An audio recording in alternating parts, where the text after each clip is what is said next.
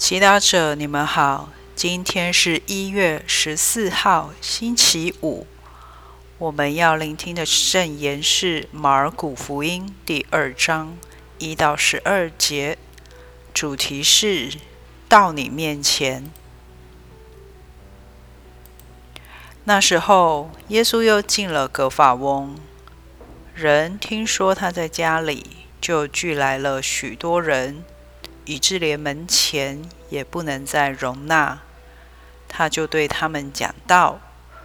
那时有人带着一个摊子到他这里来，由四个人抬着，但因为人众多，不能送到他面前，就在耶稣所在之处拆开了房顶，拆穿之后，把船坠下去，摊子在上面躺着。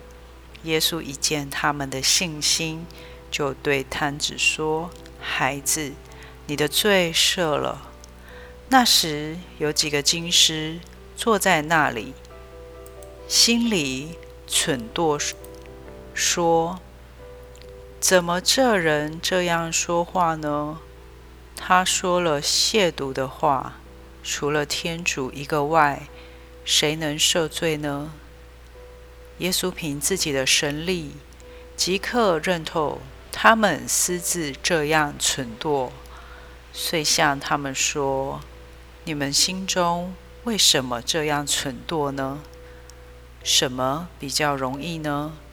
是对摊子说你的罪赦了，还是说起来拿你的床走？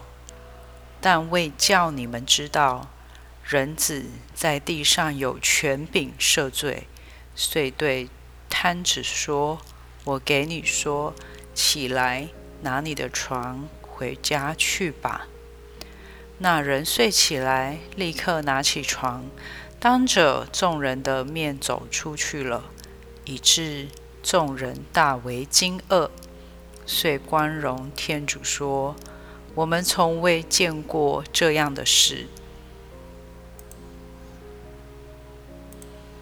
是经小帮手，你有受伤而无法行走的经验吗？当我们无法自由自在的行走，心中的苦闷实在难以言喻。看到天上的飞鸟，路上的行人，我们重获自由的渴望，着实让人煎熬。今天福音中的摊子，想必经历这些苦痛。他每天只能躺在床上，无法行走，连生活也无法自理，人生一定很苦闷。他一定很渴望能再次行走，有自由的人生，崭新的生命。但这凭他自己是做不到的，因为他下半身无法动，根本无法去找耶稣。在今天的祈祷。让我们把自己放到瘫子的角色，反问自己：什么让我瘫痪、失去了自由？什么让我无法起身靠近耶稣？是我的贪心、妒忌、无止境的欲望、不稳定的情绪，还是我塞满的行程、无法停止的工作？福音中还好，摊子有几位好朋友，知道他需要耶稣，也想尽办法把他带到耶稣跟前，甚至是拆掉屋顶，把床坠垂下去。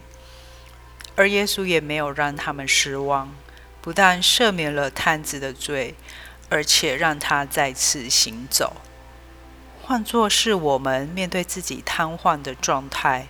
无力的我们，着实需要信仰团体的帮忙，让团体带领我们到耶稣跟前。无论是陪伴、分享、提供建议，还是一起祈祷、读经，都是用来抬着我们前往耶稣的工具。同样的，当我们看到有兄弟姐妹瘫痪，在生命中无法前进，也要怀着同样的信心与行动力，把他带到耶稣跟前，因为只有耶稣能赦罪，赐给人们救恩，使人脱离瘫痪的状态。就让我们今天帮助彼此来到耶稣跟前吧。品尝圣言，默想那四位朋友怀有的信心与行动力，以及耶稣对他们的赞赏。活出圣言。